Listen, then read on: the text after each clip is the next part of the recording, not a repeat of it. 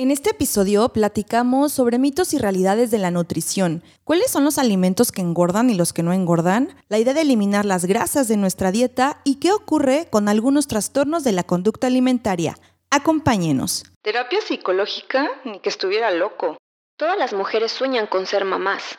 El tamaño del pene importa. La escuela es la responsable de la educación de mi hijo. La homosexualidad es una enfermedad. Deja de soñar con tu negocio y ponte a trabajar de verdad.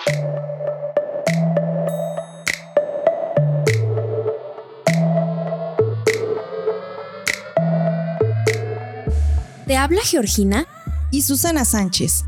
Con el fin de cuestionarnos y generar criterios propios, descubramos mitos y realidades sobre el amor, la nutrición, la sexualidad, las emociones, emprendimiento, educación y muchos temas más.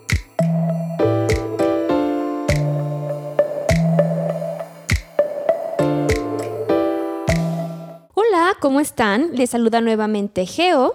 ¿Y Susana? Esperemos que se encuentren muy bien. Este sexto episodio está dedicado a la nutrición, un tema que consideramos de importancia para todos y para todas. Y es que una alimentación equilibrada es una de las maneras más sencillas para prevenir el riesgo de sufrir enfermedades o alteraciones de nuestra salud. Y para esta ocasión tenemos a una invitada súper especial. Ella es nutrióloga, realiza consulta empresarial y consulta de nutrición privada. Ha elaborado y coordinado cursos y talleres de preparación de alimentos, al igual que el diseño de manuales en servicios de alimentos. También ha capacitado a jóvenes con discapacidad en conceptos básicos de nutrición y preparación de alimentos. Es emprendedora de Meal Health, que es un servicio de comida saludable y también una excelente mujer y amiga. Dania Flores. Bienvenida, Dania. Muchísimas gracias por estar con nosotras. Te agradecemos el que te hayas tomado el tiempo para participar en este episodio. Muchísimas gracias por estar aquí. Bienvenida.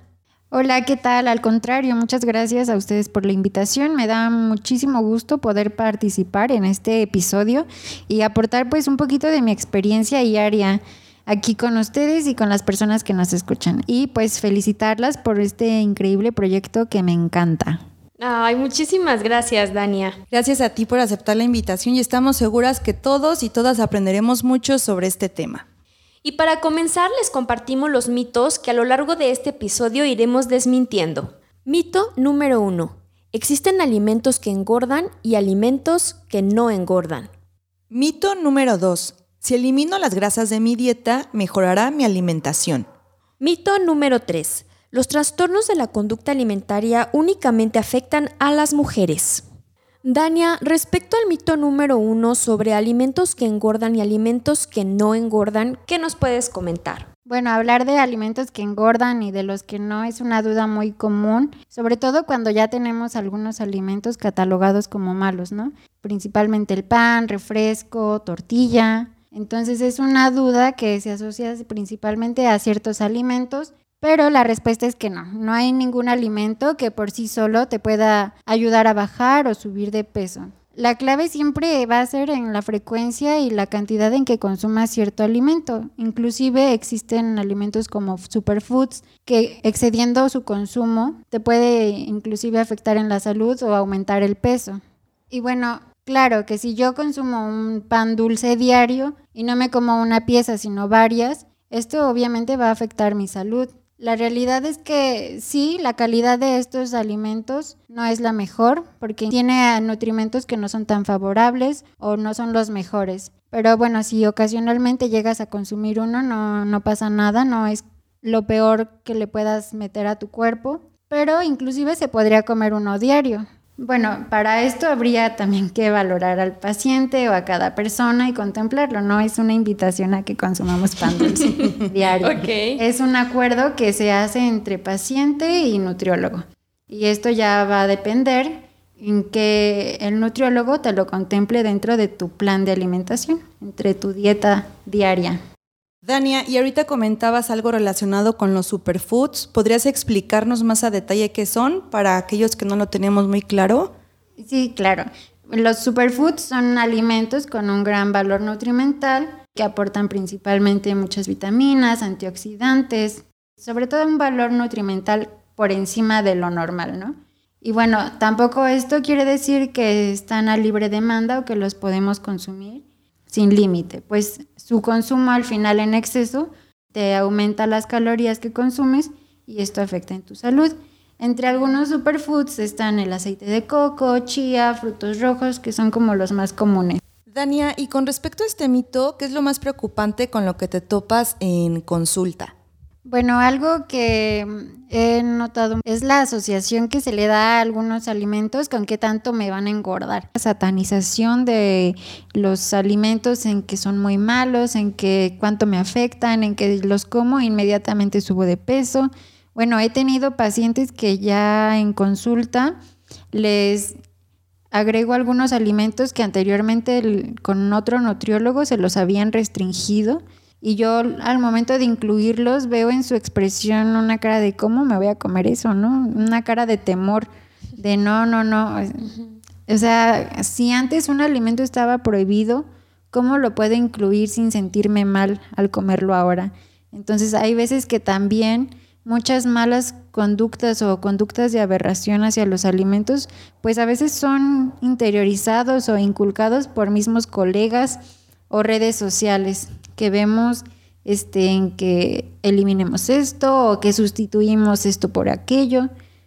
Entonces eso sí a veces me alarma, pues porque te está hablando de que empiezan a haber hay ciertas conductas que, que te pueden llegar a, a un trastorno de la conducta alimentaria. Sí, yo sigo algunas cuentas de Instagram y aquí la clave sería revisar si las cuentas que seguimos tienen un sustento nutricional o si son expertos en nutrición, ¿cierto? Sí, no guiarte por lo que unos creen que a ellos les funcionó, es para todos. Siempre una alimentación es personalizada y también pues de acuerdo, es, es adecuada, como se dice tal cual, debe de ser de acuerdo a mis gustos, a lo que yo puedo consumir, a lo que yo puedo pagar, a lo que yo, a lo que me gusta no, no lo que a alguien más le funcionó. Y con esto desmentimos el mito número uno sobre si existen alimentos que engordan y alimentos que no engordan. Recuerden que ningún alimento solo hará que bajemos o subamos de peso. Todo tendrá que ver con la cantidad consumida, la frecuencia e incluso en el cómo se combinan los alimentos. Y con respecto a lo del consumo de grasas, Dania, ¿qué, qué nos puedes comentar? Bueno, las grasas son tan necesarias como las vitaminas, las proteínas, como cualquier este otro nutrimento. Las grasas las necesitamos para muchas funciones dentro de nuestro organismo. Simplemente desde que están, desde que son embriones, ayudan para las conexiones neuronales, en el desarrollo del sistema nervioso central. Pues vaya, son componentes de las mismas células. Entonces el problema no son las grasas, no es que por sí solas afecten en nuestra salud. No, el problema no es directamente con las grasas. El detalle de nuevo ahí es otra vez con la cantidad y la calidad de grasas que se consumen. Porque esto ya depende un poco más de la composición química que tiene la grasa, en los enlaces bioquímicos y estos cómo nos afectan dentro de nuestra salud, en las arterias principalmente. Entonces podemos comentar que hay grasas buenas. Así es. Eh, bueno, sí hay grasas buenas o mejores que otras. No es como que las otras sean tan malas porque a veces están dentro de alimentos que decimos superfoods. Por ejemplo, las grasas trans las encontramos en el aceite de coco y acabamos de decir que es un superfood, ¿no? Entonces, hay grasas buenas y hay otras que no son las ideales. Las mejores grasas las podemos encontrar en pescados, aguacate, oleaginosas como almendras, nueces, cacahuates, aceites vegetales, el salmón y bueno, con otras que no son las mejores que las vamos a encontrar en las preparaciones como frituras, chicharrón, chorizo y que pues en sí estas últimas no aportan otra cualidad nutritiva que más que grasa. No hay algo más que el cuerpo pueda aprovechar. Y, por ejemplo, Daña, con respecto a los sellos de alimentos o el etiquetado que encontramos en algunos productos, ¿aquí qué nos recomiendas? Porque yo veo que la mayoría de los productos ya tienen estos sellos de exceso de grasas o grasas trans. ¿Estos los tendremos que eliminar de nuestra dieta? Bueno, sí, hay una cierta confusión en si inmediatamente al tener un sello ya es malo, ¿no? Bueno, hay que entender que estos sellos se basan en 100 gramos de los alimentos y esto va a ser más fácil que al momento de comparar entre una marca u otra de algún alimento, tú puedas evaluar cuál es la que te aporta más nutrimentos benéficos o cuáles tienen menos contenido, por ejemplo, de azúcar añadida, menor cantidad de grasa. Entonces, esos sellos se basan principalmente en 100 gramos, pero no que incluya el, el, sello significa que ya tiene un exceso. Este exceso se va a basar en los 100 gramos. Si nuestro empaque tiene menor cantidad neta, por ejemplo, de 20 gramos, habrá que hacer la conversión o la regla de 3 de ver cuánto nos está aportando este producto. Ahí en mis redes sociales ya tengo un post dirigido a esto. Ah, súper bien, bien, perfecto. Que por cierto, al final de nuestro episodio les compartiremos cómo pueden encontrar a Dani en Instagram para que la sigan. ¿Y los aceites que nos recomiendas para cocinar o para freír, cuáles son? Porque últimamente he escuchado que el aceite de coco o el aceite de oliva son buenos para, para freír, ¿no? Para cocinar. Pero realmente, ¿cuáles son los mejores? Bueno, el aceite que es más recomendable para cocinar son los aceites vegetales, por ejemplo, los de soya, los de canola. El aceite de oliva, el problema que tiene es punto de ahumado muy bajo que no permite que podamos este, hacer frituras o cocciones muy tardadas porque esto quema el aceite, por así decirlo. Entonces mm. eso afecta. Ya no, es, ya no tiene tanta calidad nutritiva como si lo consumimos en crudo. Entonces el aceite de oliva lo mejor es en crudo. ¿El aceite de coco para cocinar o freírlo es bueno? Mm, no, la verdad es que no, no es bueno porque ahí también son muchas grasas trans. Lo mejor o, o, lo ideal para cocinar son los aceites vegetales. Perfecto, entonces aceites vegetales para cocinar o freír y aceite de oliva en crudo. Y con esto desmentimos el mito número dos con respecto a si elimino las grasas de mi dieta mejorará mi alimentación. Como nos explicaba Dania, no es conveniente eliminar las grasas de nuestra dieta, sino elegir las más adecuadas o las más sanas de acuerdo a nuestro organismo. Y ahora vamos a un corte. Regresando, revisaremos algunos trastornos de la conducta alimentaria. Y ahora, un recordatorio. Visítanos en nuestro Instagram mitos y realidades-oficial y sigue el hashtag conocer para comprender. Sí, y es que, ¿saben que Esto de las grasas, de los sellos, de las calorías, que incluso algunas personas nos obsesionamos un poco con el hecho de medirlas. Todo esto de los estereotipos de belleza, de lo que sí es sano, lo que no es sano, todo lo que marca la sociedad, eso nos impacta en nuestra salud y en nuestro bienestar físico, pudiendo llegar a generar trastornos de la conducta alimentaria que pues últimamente son enfermedades más comunes y enfermedades multifactoriales, considerando como enfermedades biopsicológicas graves que afectan tanto a mujeres y a hombres. Desde tu área como nutrióloga, Dania, ¿qué nos puedes compartir con relación a los trastornos de conducta alimentaria? Bueno, los trastornos de la conducta alimentaria o TCAs por su abreviación son conductas que constituyen alteraciones severas en cómo se ingieren los alimentos. Y bueno, son patrones distorsionados en el acto de comer entre ellos hay varios y pues los más comunes o los de los que más sabemos es la anorexia nerviosa y la bulimia nerviosa. La anorexia nerviosa es una restricción a una ingesta energética. La persona tiene un miedo pues muy excesivo a aumentar el peso corporal, inclusive cuando ya la persona tiene un peso bajo. Es, es un miedo intenso a ganar el peso. Está la pérdida de una real imagen corporal.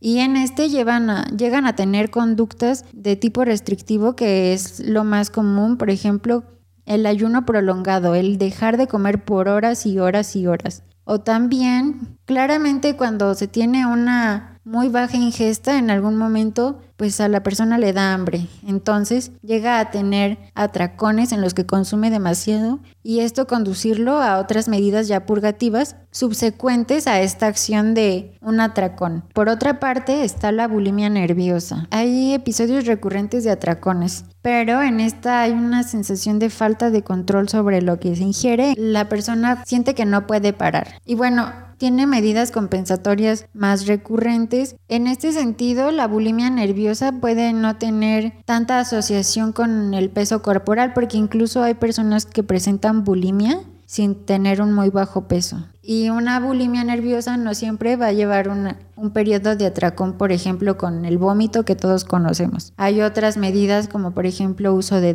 de laxantes, de diuréticos, de purgas, que se llegan a tomar como medidas compensatorias. Está otro trastorno que se llama por atracones y este pues como que lo hemos normalizado, como que decimos, ay, no pasa nada y de repente en eventos llegan personas a comer demasiado en exageración y en esta también hay está esa sensación de falta de control sobre lo que se ingiere, pero en esta no hay ninguna medida compensatoria.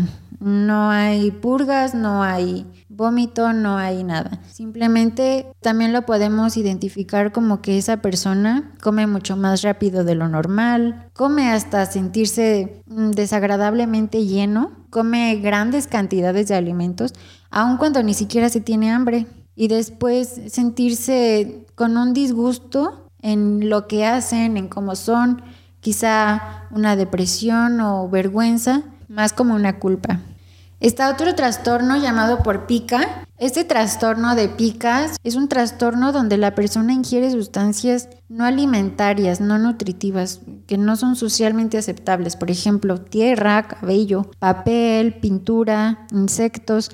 Por ejemplo, en algunas situaciones de algunas mujeres embarazadas se ha llegado a observar que tendían a rascar la pared, consumían el polvito de la pared, que es pues la pintura, la, lo que es cal y esto es principalmente porque tiene calcio, ¿no? Pero bueno, es una conducta no aceptable, pero en este sentido se busca una compensación por una deficiencia nutrimental de calcio, sobre todo en este periodo no se podría considerar como pica porque es como una medida compensatoria a una deficiencia. Sin embargo, si la persona lo prolonga o lo continúa después de este periodo de embarazo, sí estamos hablando de un trastorno. Incluso suele presentarse en algunas personas con discapacidad intelectual o con trastornos del desarrollo, precisamente por esta carencia nutricional que mencionas. También, por ejemplo, puede ser común en niños, llegan a consumir pegamento, papel. Este trastorno sí requiere también una, un tratamiento médico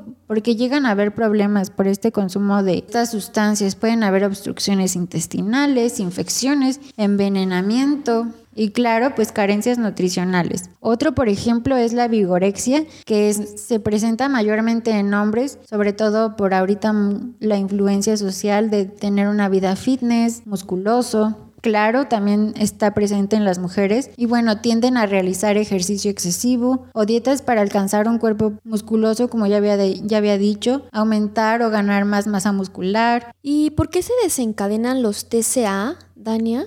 Los TCAs pueden desencadenarse por muchísimos factores, ya sea influencia social, mala relación con la comida desde pues, la infancia, una percepción no real de la imagen corporal, dietas también de moda, un culto excesivo a la belleza corporal o también la obsesión por la salud hasta el grado de ocasionar enfermedades, como ya vemos. Como tal, nosotros como nutriólogos no podemos hacer un diagnóstico de los trastornos, ya que al ser los trastornos de la conducta competen al área de psicología. En consulta sí podemos llegar a detectar ciertos comportamientos que hay que derivar con un psicólogo y que se identifican como conductas de riesgo para desarrollar un TCA. Entre ellas pueden pues los episodios compulsivos de ingesta de alimentos, el no percatarse de comer demasiado de, por ejemplo, en un ratito echarse cinco donas y ni siquiera darse cuenta en qué momento pasó, ¿no? Síntomas físicos como el querer vomitar o sentirte que tienes que vomitar porque ya te excediste, ¿no? El realizar un exceso de ejercicio, inclusive ya con más progreso la enfermedad, pues empieza ya el bajo índice de masa corporal, que es la pérdida de pesos, y en casos más graves, las mujeres empiezan con la pérdida de la regla, la menorrea, el vello corporal como medida de regulación térmica, pues porque hay una pérdida de peso, también la pérdida del cabello, irritabilidad por la falta adecuada de consumo de alimentos y bueno, aunque las preocupaciones de apariencia o peso entre hombres y mujeres pues son diferentes, ninguno de los dos está exento de padecer un TCA. Con esto desmentimos el mito número 3 que señala que los trastornos de la conducta alimentaria únicamente afectan a las mujeres.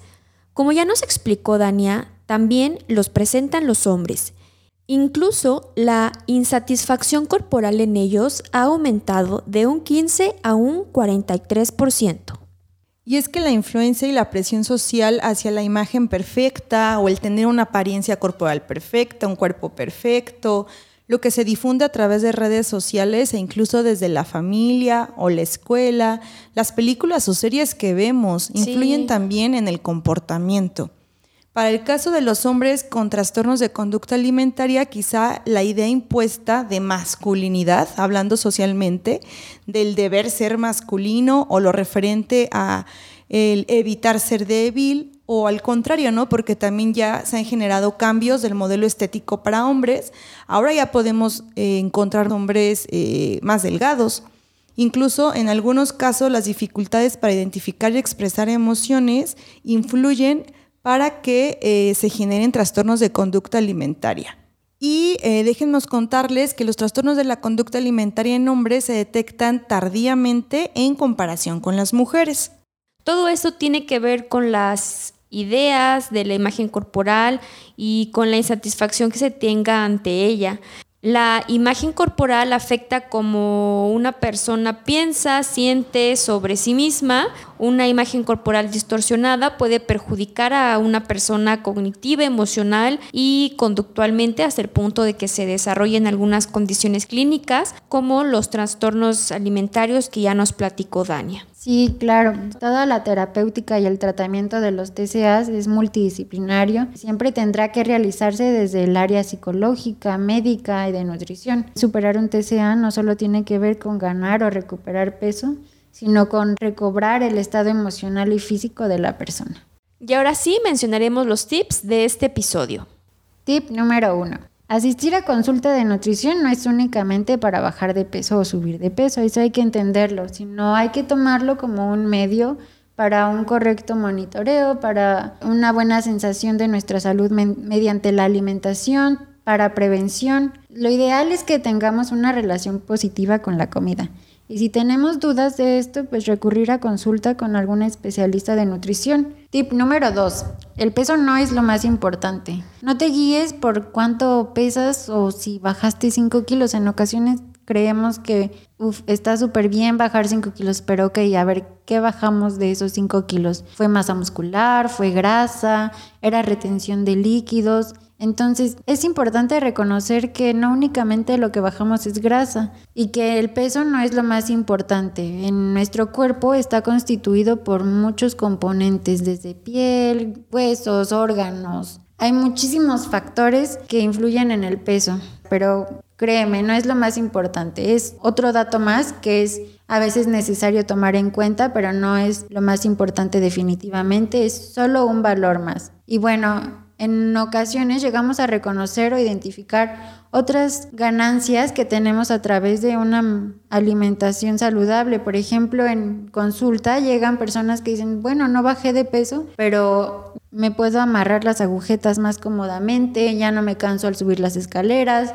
inclusive que a veces se resuelven otros síntomas como una diarrea crónica, la ropa me queda mejor. Entonces, hay avances que no se pueden medir y que la báscula no lo puede tomar en cuenta. Simplemente hay otras mejoras que valen más que un número. Tip número 3. Pon en duda todo lo que encuentras en redes sociales. Evita imitar prácticas sugeridas o retos. Le sugerimos no tratar de resolver todo bajo la inmediatez. Algunas páginas o cuentas de nutrición no están fundamentadas desde el área de nutrición y lo que se ve o lo que se comparte no quiere decir que sea lo que tu cuerpo necesita o se adecue a un régimen idóneo para ti. Cada organismo es diferente, no te compares. Sí, porque es verdad que existen, por ejemplo, retos de los 25 días o los 20 días para adelgazar. Exactamente, a mí me ha tocado mucho ver retos de retos fitness, reto de 21 días, reto summer, reto bikini.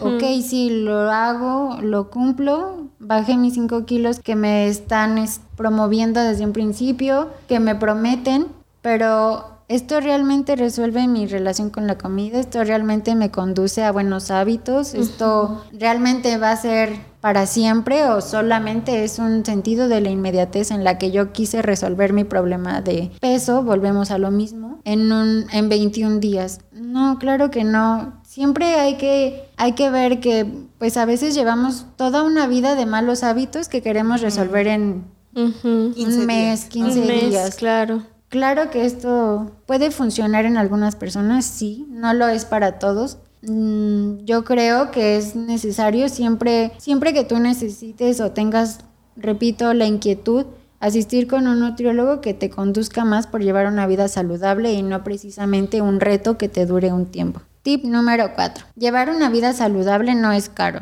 Bueno, aquí va a depender, ¿no? Qué tanto te guste gastar en tu alimentación, pero claro, que llevar una vida saludable no tiene por qué ser caro. A veces queremos consumir espárragos, alcachofas, alimentos que son claramente caros y que pues ¿por qué no? O sea, hay tantos alimentos tan ricos que son más nativos, que son más económicos, más accesibles. Están la calabaza, la zanahoria.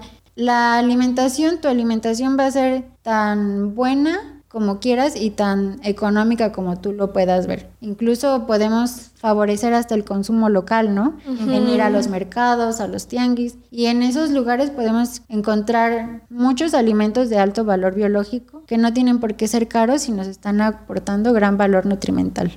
Y Dania, eso también tendrá que ver a lo mejor con los alimentos que están de moda, ya decíamos, ¿no? Desde antes, los superfoods que incluso son más caros, o ciertos alimentos que al momento en que uno como usuario va y compra, pues dices, híjole, gasto 80 pesos en unos taquitos o gasto 160 pesos en una ensalada, ¿no? Entonces... Creo que ahí es lo complicado del decir, creo que llevar una vida saludable me sale mucho más, más caro. Y sí, ahí va mucho de la mano en, los negocios también que quieren lucrar con la salud, ¿no? El, venderte este tipo de que ya al consumir ensaladas estás consumiendo algo saludable. Igual y sí, ¿no? Pero también ahí están incrementándole valor o costo a una alimentación saludable. Como decíamos, hay alimentos que son muy caros pero hay alimentos que son buenos y también son más económicos. Pero sí, hay que invertir tiempo en nuestra salud, hay que organizarse, mm, quizá preparaciones sencillas, organizarse desde el fin de semana en que se pueda consumir. Entonces, hay estrategias que te van a ayudar a economizar tu, tu alimentación sin tener que gastar tanto y cumpliendo con, con buenos hábitos. Tip número 5. La salud, tanto a nivel físico como mental y emocional, es indispensable en cada persona. Lo ideal es encontrar un equilibrio en estas áreas. Sí, como comenta una maestra de yoga, que es importante cuidar la salud y no la enfermedad, ¿no? Así es, el área preventiva siempre va a ser lo mejor para cada persona y pues si en ocasiones es necesaria la ayuda de un experto o un profesional, pues buscarla, ya sea médico, nutriólogo, psicólogo, el punto es recibir la atención. Perfecto, Dania. Pues hemos llegado al final de este episodio. Nuevamente muchísimas gracias por estar aquí con nosotras, Dania. Es nuestro primer episodio con, con invitada y estamos muy contentas de que nos hayas acompañado. Dania, ¿nos compartes tus redes sociales para que las personas que deseen conocer más sobre nutrición o acudir a consulta puedan contactarte?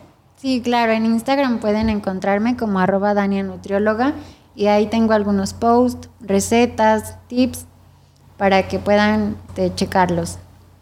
Súper, muchísimas gracias Dania. Ya saben, síguenla en Instagram y a nosotros en redes sociales pueden encontrarnos como mitos y realidades-oficial en Instagram y en Facebook como mitos y realidades. En nuestras redes sociales también pueden comentarnos sobre qué mitos y realidades desean que descubramos juntos y si conocen a alguien a quien le pueda servir la información de este episodio, no duden en compartirla. Muchas gracias por estar, ámense mucho y vibren bonito. Chao. Chao.